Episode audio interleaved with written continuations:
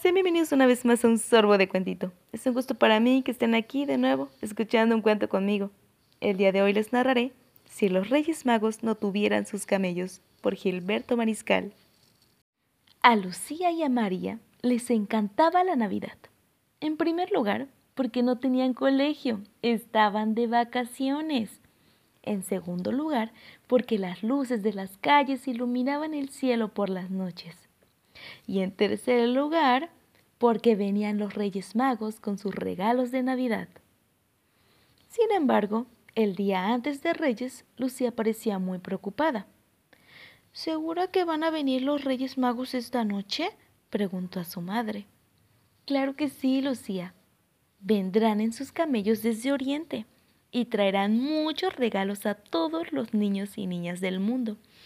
Y a ustedes, pero ¿y si los reyes no tuvieran sus camellos? Vaya, esa es una buena pregunta, contestó su madre sonriente. Qué suerte que sé la respuesta. ¿Se las cuento? Sí, gritaron Lucía y María. Si los Reyes Magos no tuvieran sus camellos, llevarían los regalos a todos los niños y niñas del mundo en sus bicicletas mágicas, les reveló su madre. ¡Bicicletas! repitió María. Pero, eh, ¿y si se les ponchan las ruedas a las bicicletas mágicas? preguntó Lucía. No te preocupes, contestó su madre. Si los Reyes Magos no tuvieran sus camellos ni sus bicicletas mágicas, llevarían los regalos a todos los niños y niñas del mundo en su coche ruidoso. ¡Bram! rugió María pero Lucía no estaba muy convencida. ¿Y qué pasa si se le rompe el coche ruidoso? preguntó. Si los Reyes Magos no tuvieran sus camellos, ni sus bicicletas mágicas, ni su coche ruidoso, llevarían los regalos a todos los niños y niñas del mundo en el tren navideño, respondió su madre. ¡Tren navideño! ¡Chuchu! cantó María. Sin embargo, Lucía aún dudaba.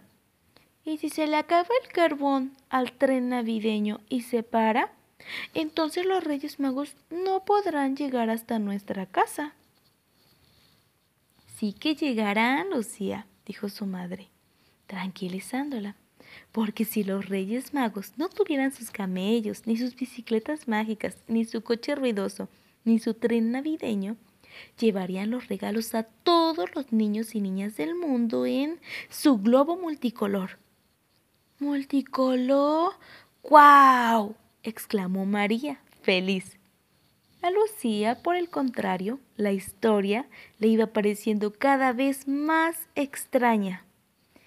¿Y si los Reyes Magos se les desinfla el globo multicolor? preguntó un poco seria.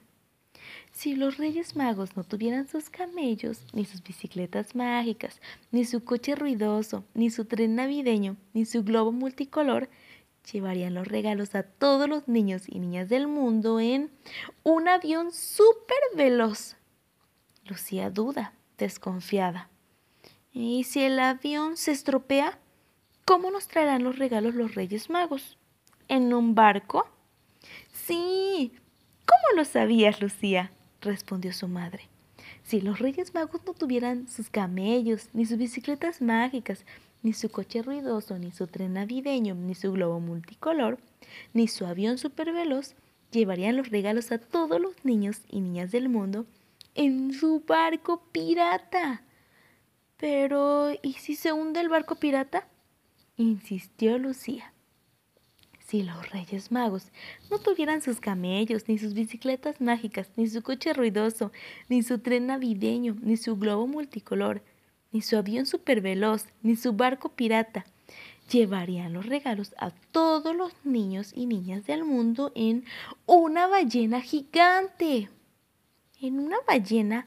Eso sí que no me la creo, dijo Lucía. ¿Cómo van a traer los Reyes Magos los regalos hasta casa si las ballenas no pueden andar? Es muy sencillo, Lucía, le explicó su madre. las palomas mágicas de la Navidad. Recogerán a los Reyes Magos en la orilla y los ayudarán a llevar sus regalos a todos los niños y niñas del mundo. ¿Las palomas mágicas existen? Claro que sí, le aseguró su madre. Pero Lucía se resistía a darse por vencida. ¿Y si las palomas mágicas de la Navidad se ponen malitas y no pueden llevar a los Reyes Magos?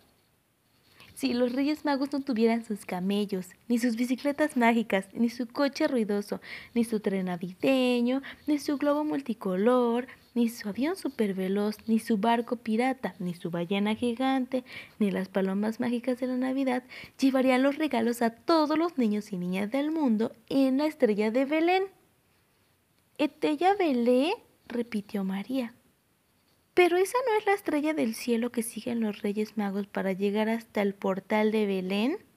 Y si la estrella se queda ahí, ¿cómo vendrían los reyes a nuestra casa? Es verdad, Lucía.